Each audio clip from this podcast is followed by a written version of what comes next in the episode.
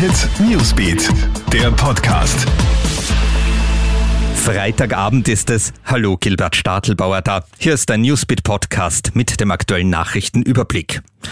Jetzt bekommt man beim Klogang schon langsam ein mulmiges Gefühl. Zum zweiten Mal innerhalb einer Woche ist jetzt in einer Kloschüssel in Österreich eine Schlange aufgetaucht.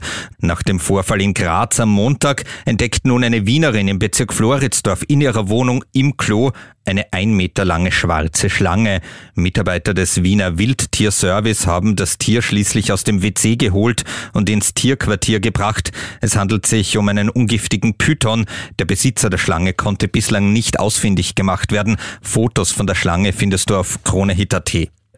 Ein noch viel tragischerer Zwischenfall mit einer Schlange ist in Enns in Oberösterreich passiert. Ein 24-Jähriger ist von seiner eigenen Giftschlange, einer Hornviper, getötet worden. Bei der Fütterung hat das Tier zugebissen. Für den Mann kommt jede Hilfe zu spät. Die Maskenpflicht im Handel fällt, das hat die Bundesregierung heute klargestellt. Ab 22. Juli musst du nur noch im Supermarkt und in den Öffis einen Mund-Nasenschutz tragen, nicht mehr beim klassischen Shoppen. Und Sorge bereitet unterdessen die Corona-Entwicklung in Spanien, weil die Zahlen massiv steigen, hat heute Deutschland wieder ganz Spanien zum Risikogebiet erklärt.